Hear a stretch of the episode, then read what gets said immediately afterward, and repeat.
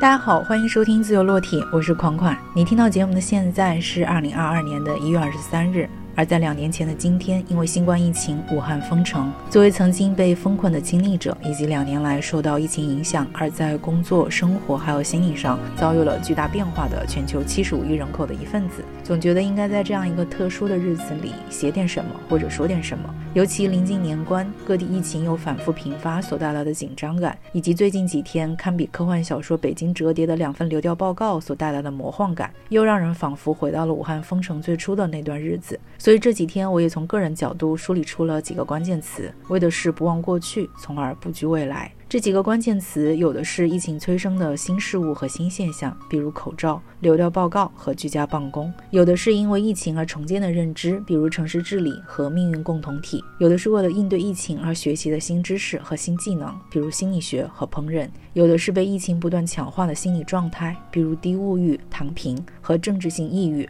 当然，还有因为疫情而消失或者说被疫情偷走的事物，比如远方、时间和界限。这些关键词，我本来是想逐个来聊一聊的。比如流调报告跟卷手机文学的对照，以及跟近两年来非虚构写作盛行之间的关系。而在流调报告里，那些比清单还要简练，又比小说还要戏剧的行程轨迹所串联起的他人的真实生活面貌，以及由此所引发的围观热潮，也跟之前人类学家项彪所说的附近的消失和复兴有着某种映照。但是在翻看了去年封城期间写的几篇日记之后，我突然发现，所有这些两年后再归纳整理的关键词，其实都早已在。两年前的日记里显露了痕迹，而且在事发当时的情绪激荡里是更加纯粹也更加生动的。所以这期节目我准备推翻掉原本的构想，跟大家重新分享一下当时的那几篇日记，而借由声音和播客的转印，相信我会给我自己以及正在收听的你带来一些新的想法。在重新整理之后，刚才提到的十三个关键词也被浓缩成了三个，分别是被抹去的、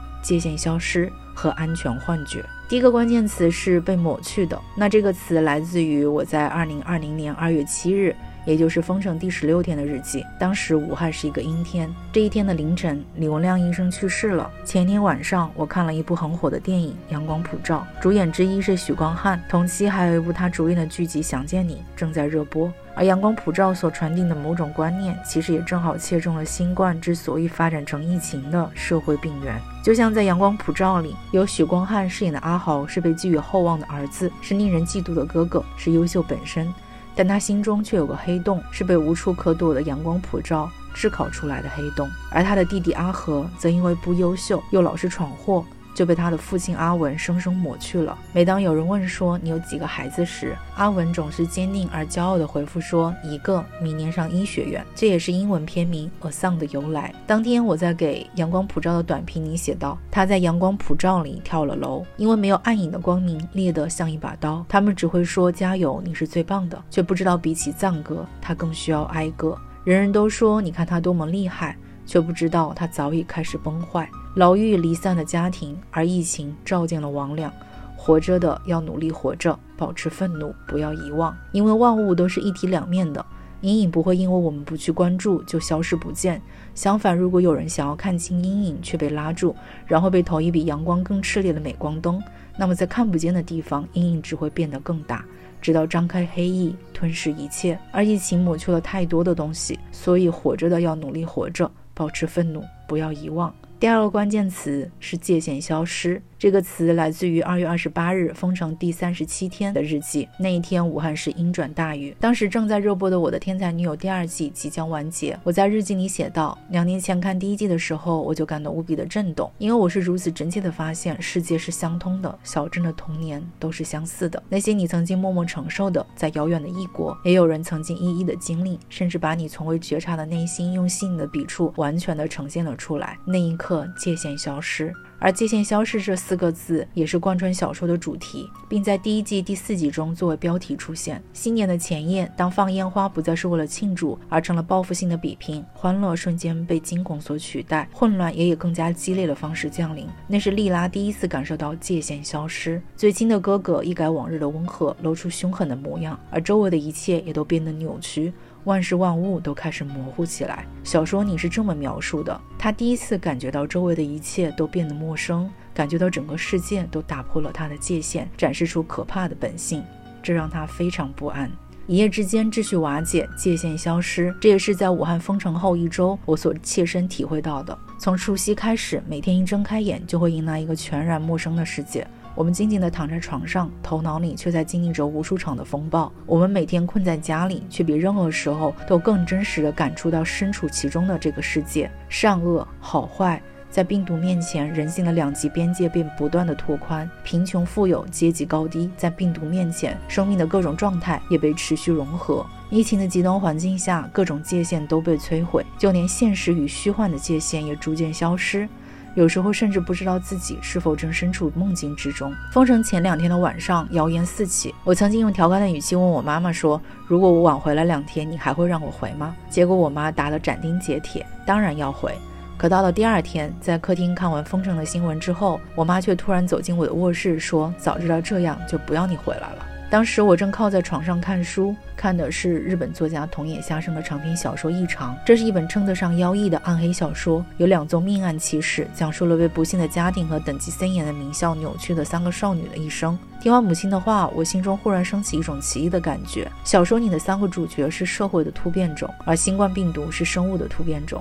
虚构的世界和现实的世界失去了界限，又莫可名状地融合到了一起。我当时甚至还在想，是不是正因为我把这本异常的书带回了武汉，所以爆发了如此异常的事件，非常的怪力乱神又无知可笑，对不对？但是在当时的情境下，却控制不住不去这么想。我记得当时越想越害怕。甚至还非常快速地合上书，然后将封面倒扣过来，放进了床头柜里，就好像如此一来，病毒也能够被锁进抽屉里，并随之消失一样。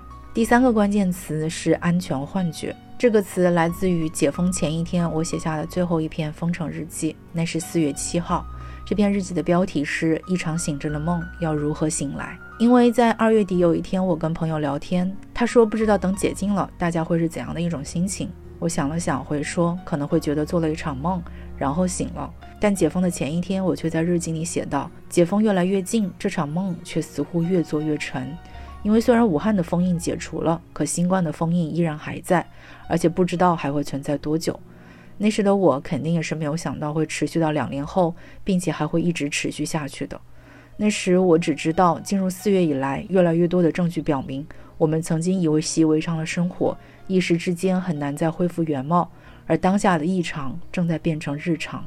至于两个月的隔离生活，就像是偷来的一段真空时光，没有过去，也没有未来，只有被迫暂停的当下。而在最初的惊恐之后，我越来越习惯并享受这种只在当下的状态。反倒是当解封的消息传来，有一种平静的安稳即将被打破的慌乱，因为又要开始为未来而活了。记得立春前后的那段日子，武汉的天气特别的好。所以大部分的时间我都是在阳台上度过的。随着白天越来越长，阳光也越来越暖和。从上午十一点到晚上六点，阳台里都充盈着日光。每到傍晚，不远处的湖里还会出现落日倒影相互辉映的美丽景色。而为了方便我看书和办公，我妈还在阳台放了一张桌子和一把椅子。爸妈也时常会围坐过来，抓一把炒花生或者背着过年的坚果，边吃边闲聊几句，然后一起看着远方发呆。足不出户的日子里，物欲被急速的压缩，很多曾经以为重要的事情都变得多余。富足的时间也让吃成了每天的头等大事，会变着花样烹制有限的食材，比如磨豆浆时过滤出的豆渣可以裹上面粉，然后摊成饼，就是美味的早餐。这也让我想起动画片《岁月的童话》里，一家人充满仪式感的研究怎么吃菠萝的情景。生活质简，却也有滋有味，或者说，正因为生活规简，幸福感反而更加的饱足。解封的前几天，我看了一直想看但没看的《搏击俱乐部》。拖这么久没看的原因是看片名以为是拳击题材，不想却是心理惊悚片。从认识布拉德·皮特开始，爱德华·诺顿就在做一场醒着的梦。相识之初的飞机上，皮特念着紧急出口的提示，调侃说：“三万英尺高空的紧急出口不过是安全的幻觉。”反观电影之外，我们不也是为了这种安全的幻觉在活着吗？因为我们似乎一直都活在对外来的恐惧而非憧憬之中，而疫情彻底的打破了这种。幻觉逼着你戴好口罩，做好防护，过好每一个当下，从而也能够更加诚实面对自己，面对自己真正想要的，以及为了真正想要的可以放弃的。从这个意义上来说，疫情的无常反而能让我们看到某种恒常。这种恒常因人而异，希望每一个人都在新的一年里能够找到它。也期待你的留言，分享疫情两年来你的关键词。谢谢收听。